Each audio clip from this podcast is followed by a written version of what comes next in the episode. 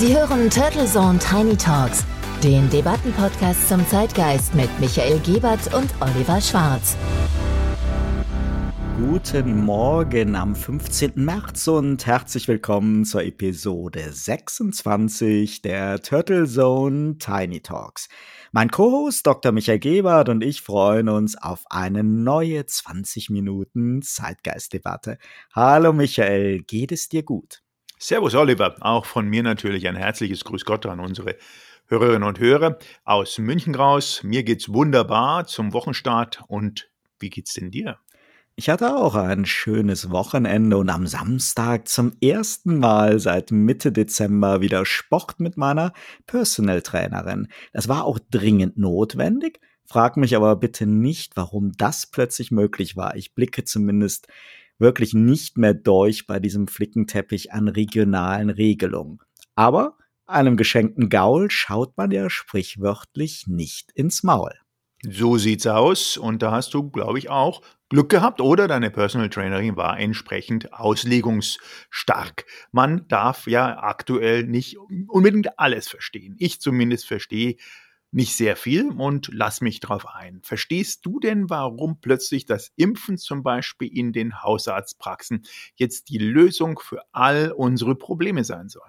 Ah, das Engagement der Hausärzte und ihrer obersten Lobbyvertreter in allen Ehren, aber die steile These, dass das schleppende Impfen und die Probleme bei der Terminvergabe in den riesigen Impfzentren dadurch besser werden soll, dass sich jeder Bürger nun um eine Impfung bei einem der zigtausend niedergelassenen Ärzte bemüht, halte ich in der Tat wirklich für sehr abenteuerlich.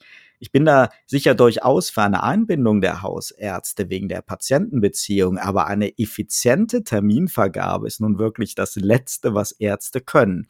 Statt 16 föderaler Strategien bekommen wir jetzt künftig 50.000 unterschiedliche Konzepte. Und wer jemals versucht hat, hier in Baden-Württemberg einen Termin für eine Grippeimpfung zu bekommen, der freut sich auf diesen neuen Plan ebenso wie auf eine Wurzelbehandlung beim Zahnarzt. Und ich frage mich schon, was es denn ja heute jetzt mit dieser Kühlkettenherausforderung für die BioNTech-Impfstoffe auf sich hat, was daraus geworden ist. Haben jetzt alle Hausärzte Hightech-Kühlschränke bekommen? Das wäre natürlich eine Sache. Ich glaube aber nicht, dass hier der ein oder andere Kühlschrankhersteller jetzt das große Geschäft wittert. Oft hilft ja ein Blick auch in die Nachbarschaft, am besten immer die ganz nahe, in dem Fall Österreich, denn da zeigt sich ja, wo ein Wille ist, ist auch ein Weg. Und wie du sagst, sind die Impfzentren äh, als eine Art Amazon des Impfens und der Übergabe nicht überflüssig. Die Lösung liegt in einer entsprechend intelligenten Verzahnung und der täglichen Distribution an die entsprechenden Arztpraxen. Ja, genauso sehe ich das auch. Und ich glaube auch, dass man aus den Impfzentren noch viel mehr rausholen kann. Und es wenig überzeugend ist, jetzt die Verantwortung von den Ländern noch weiter zu zerklustern, indem sich jetzt Bürger und Arzt in einem Freestyle-Modus zusammenfinden sollen. Bleibt in jedem Fall spannend. Genauso spannend, was uns ja auch noch letzte Woche mitgenommen und beschäftigt hat, war das historische Interview von Harry und Meghan mit der US-Talkshow-Kaiserin Oprah Winfrey. Oh ja, da sagst du was mitgenommen ist ein Stichwort. Das war natürlich großes Kino und hat die britische Monarchie mit Ansage ins Mark getroffen, so zumindest die Presse. Denn wie es gerade üblich ist, ging es auch bei dem Seelenstriptease des royalen Pärchens nicht ohne vage gehaltenen Rassismusvorwurf. Interessant auch da die PR-Strategie des Buckingham Palace. Ja, exakt. Denn die nennen sich ja nicht nur die Firma, sondern mussten wie jedes Unternehmen jetzt überlegen, ob sie die Vorwürfe mit ja immerhin globaler Reichweite wie üblich unkommentiert lassen können, ob sie sich verteidigen, zurückschlagen oder wie man sonst damit umgeht. Und als Kommunikator habe ich das natürlich mit großem Interesse genau verfolgt und fand interessant, dass die etwas zeitversetzte Reaktion aus London dann Raum gelassen hat für eine ja schon Art feuilletonistische Aufarbeitung des Interviews durch zig mediale Beobachter und Royal-Experten. Und anschließend hat der Palast dann die Debatte mit wenigen Zeilen aus der Öffentlichkeit wieder auf die Familienebene geholt. Noch ein wenig flankiert mit so ein paar offensichtlich inszenierten Paparazzi-Fragen an den Bruder, an Prinz William.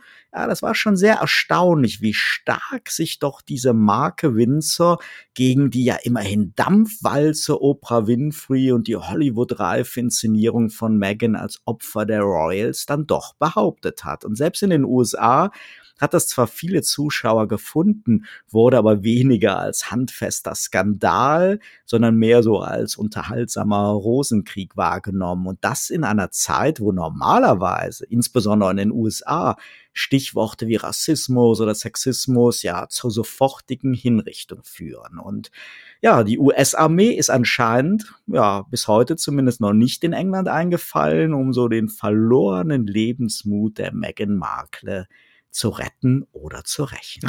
Das ist auch gut so, zum Glück.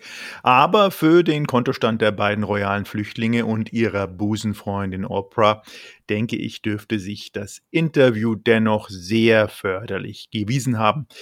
Und dank Spotify werden Harry und Meghan ja auch demnächst Podcast-Kollegen von uns. Ja, und so ein Leben in den USA ist ja auch teuer und ohne Jobs geht das halt nicht. Das müssen ja derzeit auch Laura und der Wendler erkennen. Ja, so viel zur royalen Prominenz und der Oprah-Show von letzter Woche. Aber es gibt da ja auch noch Julia Glöckner. Ein Wahnsinn. Was für eine Reihenfolge der Breaking News. Erst Harry, Meghan, Oprah und Julia, unsere Cheflobbyistin der Lebensmittelkonzerne. Klingt verwegen, aber lass uns das doch bitte heute mal aufgreifen, denn ich glaube, das Thema ist wichtig. Mich beschäftigt das zumindest. Frau Glöckner hat ja wieder geworben für ihr angebliches Tierwohl-Label und ihre sehr eigenwillige Interpretation einer optimalen Lebensmittelampel. Ja, das klingt nicht so begeistert, wie ich daraus höre. Dabei bist du doch ein Tierfreund und du bist eigentlich ja auch nicht unbedingt ein Hardcore-Veganer, oder? Du, ich kann jeden sehr, sehr gut verstehen, der aus Mitleid mit den Tieren und Ablehnung der industriellen Massentierhaltung zum Vegetarier oder gar Veganen wird. Und ich finde Tierwohl ein sehr, sehr wichtiges Ziel. Ich selber verstehe mich so seit Jahren als Flexitarier, der, wenn er Fleisch isst, dann nur sehr bewusst in hoher Qualität und mit Respekt und Wertschätzung und ich, ich verzichte auch immer häufiger auf Fleisch und freue mich so an meinem Tomatensalat oder an Erdbeeren. Aber ich halte diese Polarisierung zwischen auf der einen Seite den ganz vielen Mitbürgern, die ständig und möglichst billig Fleisch kaufen und im Fast Food äh, ja, gedanken- und würdelos dieses Fleisch konsumieren und auf der anderen Seite den Aktivisten, die jedes tierische Erzeugnis, sogar Eier und Milch ablehnen, ja, das finde ich sehr kontrastierend und ja nicht unbedingt produktiv, um schrittweise wirklich in Sachen Tierwohl voranzukommen. Und es fehlt einfach irgendwie so dieser Mittelweg, der uns schrittweise den Weg zurück zu einer gesunden, artgerechten und tierwohlgerechten Ernährung ebnet. Und ja, ich tue mich selber auch zugegebenermaßen sehr schwer mit einer rein vegetarischen oder sogar veganen Ernährung.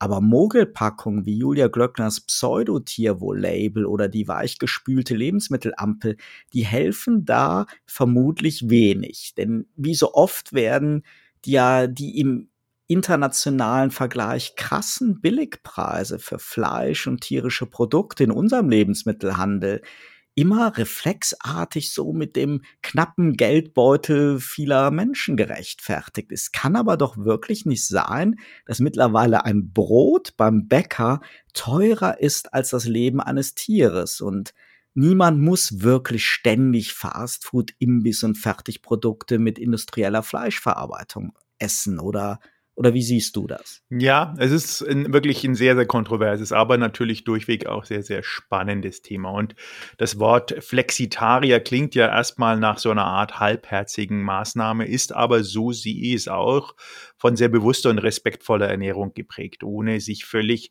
einseitig zu ernähren oder dogmatisch zu handeln. Das ist ja schon in den 98er Jahren entstanden, als dort sich die Thematik Fleisch, erhöhter Fleischkonsum und fleischlose Ernährung im Kontrast dazu entwickelt hat und ist äh, seit den Anfang der 2000er Jahre bei uns eigentlich innerhalb der etwas essenskonformeren Gesellschaft, die sich Gedanken macht, was sie ist, genau auch wirklich ein stehender Begriff. Insofern reden wir über 2021, 22 Jahre und das, was jetzt Frau Glöckner da anbringt, muss man ganz klar sagen, da stimme ich dir natürlich zu, ist ähm, nicht nur eine Mogelpackung, sondern man muss auch klar sagen, dass wir noch nie aktuell so viel über Leid und Leben der Tiere debattiert haben wie jetzt. Und trotzdem hat sich kaum etwas irgendwie verändert.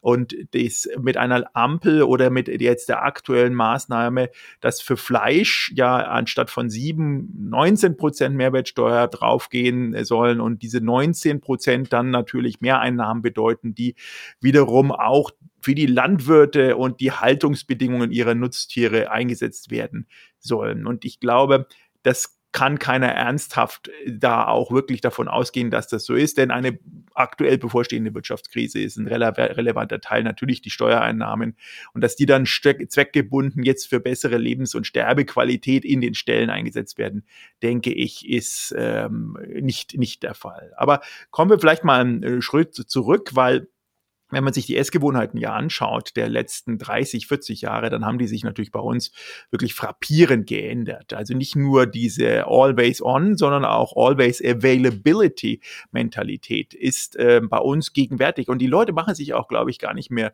richtig Gedanken dazu, warum denn überall, jederzeit, immer alles zur Verfügung steht. Früher war Fleisch auch entsprechend ein wirklich sehr hochwertiges Gut, was es maximal einmal die Woche gab gab. Und das hat damit zu tun, nicht nur, dass es rar war, sondern dass man es auch entsprechend geschätzt hat. Und wenn man sich die sogenannten Blue Zones mal weltweit anschaut, das sind die Zonen, wo extrem viele ältere Menschen leben, dann sind diese Blue Zones spannenderweise natürlich in äh, so Sachen wie Japan, äh, japanische Inselgruppen wie Okinawa, aber war auch in Sardinien und auf Kreta. Und das sind normalerweise Ernährungsmuster, wo die Personen sich flexibel mit extrem wenig ausgesuchten Fleischkonsum ernähren, aber dafür dann wirklich gutes Fleisch von zumindest nicht in größeren Schlachthöfen geschlachteten Tieren.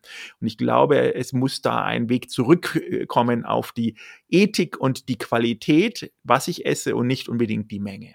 Wir sehen ja derzeit auch so einen Boom an Nahrungsergänzungsmitteln und Vitamintabletten aller Art, nicht zuletzt deswegen, weil wir eine Mangelernährung haben.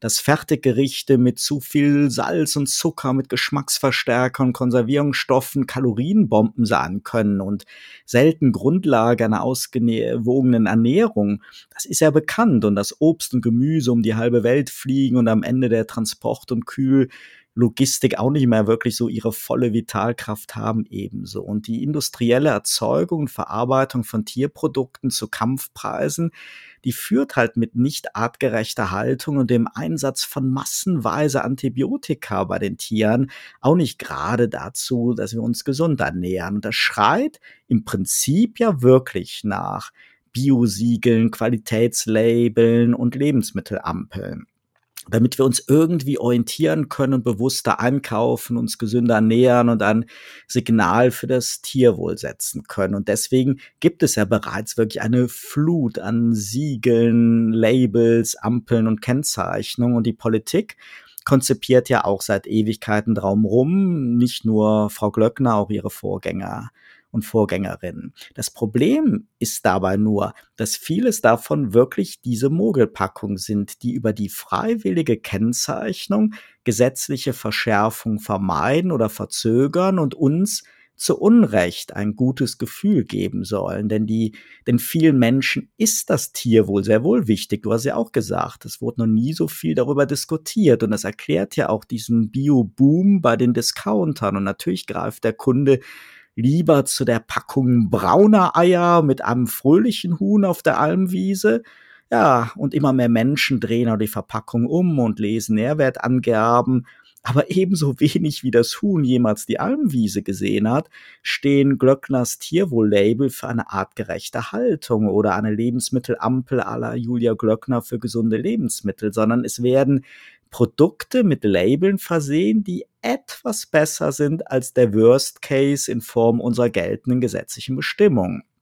Und ich frage mich wirklich, können wir uns damit zufrieden geben, dass ein Schwein in seiner käfigartigen Kastenhaltung jetzt ein paar Prozent mehr Platz bekommt oder das Huhn statt einem A4-Blatt Platz eventuell eine Art Balkon als Auslauf hat oder Rinder statt zig Stunden in überhitzten LKWs nur noch ein wenig kürzer transportiert werden dürfen oder dass die extrem ungesunde Ernährung in der Tiermast und die vielen Medikamente ein wenig verbessert oder verringert werden. Es ist wirklich ein Dilemma. Denn natürlich ist jede freiwillige Verbesserung, um das Label zu bekommen, ein Segen für die Tiere, führt aber leider immer dazu, dass gesetzliche Regelungen dann doch ausbleiben oder noch, noch länger verzögert werden. Wir Konsumenten sollen es halt richten. Und ich bin da wirklich hin und her gerissen, ob das noch dauerhaft so das Konzept sein kann. Also ich glaube, es ist völlig absurd und dieser Kurzschluss, wonach mehr Geld für die Landwirtschaft natürlich auch automatisch weniger Elend für die Tiere bedeutet, ist, denke ich, äh, hat gar keinen Sinn. Eine aktuelle Studie des Bündnisses gemeinsam gegen die Tierindustrie belegt, dass zum Beispiel der Staat jetzt schon mehr als 13 Milliarden Euro pro Jahr für die tierische Produktion beziehungsweise für tierische Produkte subventioniert. Das ist ja eine riesige äh, Subvention Investitionssumme, die da jährlich schon reinkommen und auch das hat nichts benutzt. Außerdem muss man ganz klar sagen, es muss ein Umdenken in den Köpfen der Personen, der Konsumenten stattfinden. Denn eins ist klar, unser kompletter Verdauungs- und Stoffwechselsystem hat sich ansonsten seit den letzten 100.000 Jahren ja kaum verändert. Also es ist ja nicht so, dass wir in irgendeiner Art Weise permanent immer zu essen hatten. Es war immer schon so, dass der menschliche Organismus sich im Laufe der Evolution äh, angepasst hat. Aber er war immer eine Art Königsweg zwischen Phasen des Hungerns, die auch dann den Phasen des Überflusses, des Essens entsprechend gefolgt sind sind und der Körper hat sich daraufhin angepasst. Und diese, was ich damals, was ich vorhin sagen wollte, dieses always eating, always available, ähm, da gibt es ja die ein oder anderen Fastfood-Ketten. Und wenn man sich das mal anschaut, viele Leute dann wirklich eigentlich 24 Stunden am Tag, wenn die offen hätten so lange, und teilweise haben sie es, reinfahren und wirklich 24 Stunden am Tag da das essen, was sie halt essen. Und dass das auf Dauer zum einen natürlich ungesund ist, zum anderen auch eine völlig andere Aufmerksamkeit und Respektstufe gegenüber dem, was sie essen, hervorruft, ist frappierend und frustrierend zugleich. Mein entsprechender Schlusssatz dazu wäre wirklich zu sagen, es muss eine Kombination zwischen Aufklärung der Konsumenten, aber auch eine Art wirklich radikaler Schritt sein.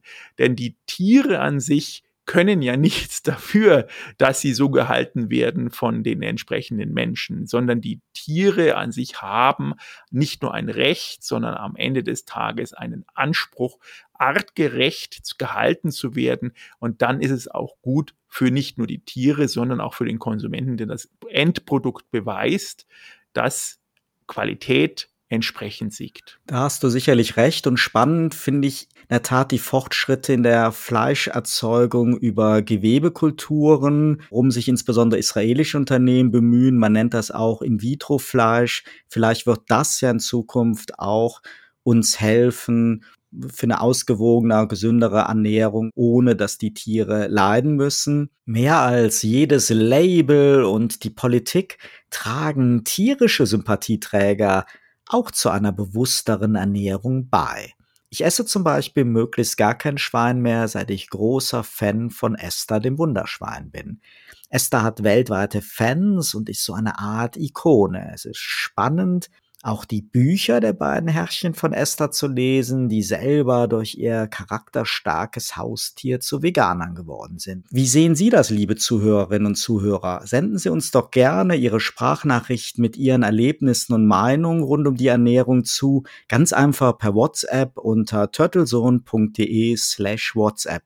Wir freuen uns auf Ihre Beiträge. Das wäre super. Ich wünsche auch von meiner Seite einen wunderschönen Start in die Woche.